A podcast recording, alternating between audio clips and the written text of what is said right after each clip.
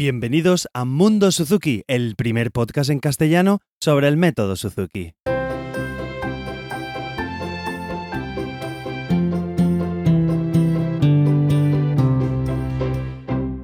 Hola a todos y bienvenidos a un capítulo más de Mundo Suzuki.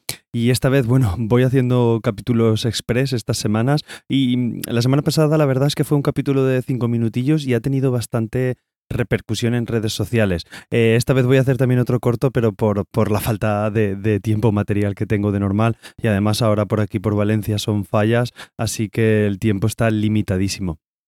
Pero bueno, no quería dejar de hablaros sobre un, un, tema en especial que he estado viendo con otros compañeros de, de, guitarra Suzuki y es el del punto técnico, por así decirlo, global o el punto técnico eh, que podríamos tener en, digamos, todas las canciones de los 10 volúmenes de, de, cualquier instrumento de, de Suzuki.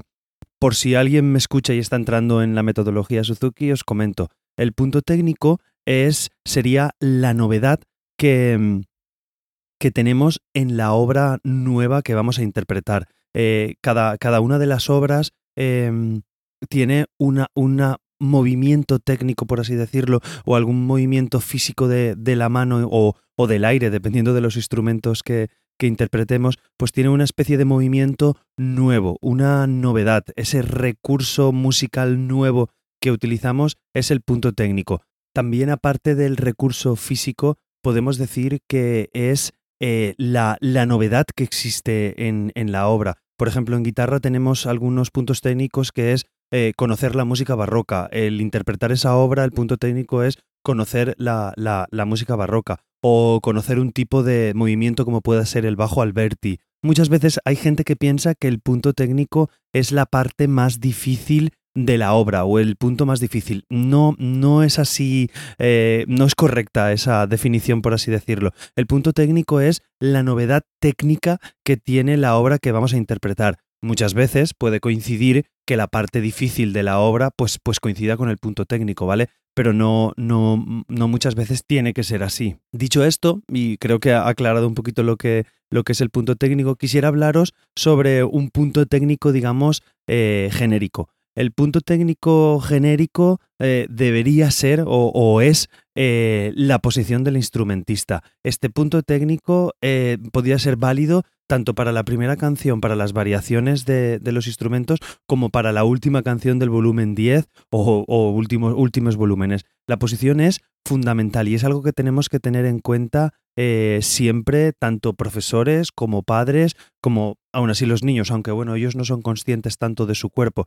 Tened en cuenta que un niño de 8 años, vamos, el cuerpo está tierno, tierno, y si está un poquito encorvado o si tiene la espalda no la tiene recta, realmente ellos no lo notan no, no pueden aguantarlo porque son, son jóvenes. Nosotros los adultos lo notamos mal si tenemos una posición un poco más desvirtuada, pero ellos no. Entonces, claro, yo siempre lo comento, un niño de 14 años que haya comenzado su formación Suzuki con 3, eh, con 14 años lleva 11 años eh, tocando el instrumento. Debemos tener mucho cuidado con la posición y tenerla correcta, tener una posición correcta. Uno podemos ver por beneficio físico, ¿vale? Porque tenemos que tener una posición correcta, tenemos que tener una higiene postural eh, correcta ya digo tocando un instrumento como sentados delante del ordenador, sentados en el coche, tanto de pie, no podemos estar de pie encorvados, con los pies separados, bueno, eso cada uno lo puede ver, no, no soy aquí un experto, pero bueno, esa sería una de las partes. Y, y, y, y, yo creo que la más importante, la de la salud. Y otra, que podemos decir tampoco no menos importante, pues sería la del sonido. Una buena posición, una, una buena colocación postural de, de, los brazos, de la espalda, de, de la cabeza, de las manos, pues nos va a mejorar un montón el sonido. Y muchas cosas que a lo mejor quedarían empobrecidas, al estar en una posición correcta, van a sonar muchísimo mejor. Todo esto es prácticamente, creo yo, para todos los instrumentos. En guitarra es, es, una pasada lo que cambia el sonido de tener la guitarra un poquito inclinada a, o un poquito mm, a, a, recta, a tenerla recta, no inclinada hacia nosotros para ver las cuerdas, sino para verla recta. En un violín también, eh, la mano derecha, no, no, soy especialista, pero solo la posición de la mano derecha de cómo cogen pues, pues bueno, en muchos sitios cogen el conejito o la forma como cogen con la mano derecha el arco, pues el cogerlo correctamente va a hacer que modifiquen mucho nuestro sonido encima de las cuerdas, ¿vale? Para que sea más bello. Entonces, estos podían ser, digamos, las dos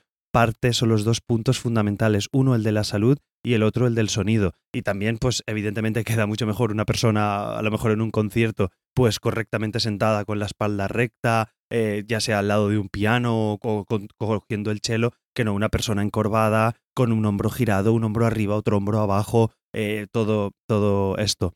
Y es lo que quería haceros ver en este capítulo express, ¿vale? Que no quiero extenderme, pero básicamente es eso, es darle la importancia que tiene el, el punto técnico entre comillas, ¿vale? Porque ya es lo que os he comentado antes. Eh, pero pero el, el, que tengáis en cuenta la posición, ya sea en niños que lleven 10 años tocando el instrumento, como en un niño que es la primera vez que coge ese instrumento. La posición es una de las de las partes más importantes. Así a ver si os hago un pequeño clic en el chip de la cabeza y cuando estudiéis en casa con los peques, pues, oye, vamos a ponernos rectos. Yo siempre les digo, eh, vamos a ponernos rectos porque vamos a salir guapos en la foto. No vamos a salir así encorvados, tal, y es una manera, pues, con el juego de hacer que, que estén más, más rectos o ponernos así, siempre intentando que tengan una buena higiene postural.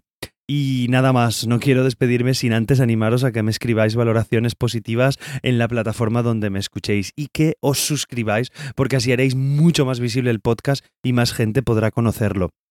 Además os propongo un pequeño reto, entre comillas, esta semana. Os invito a que alguien cercano a vuestro entorno que no conozca el mundo de, de los podcasts, pues os, recomiendo que, le digáis, oye, escucho a un chico que, habla, que habla sobre la metodología Suzuki, sería interesante que, que, lo escucharais.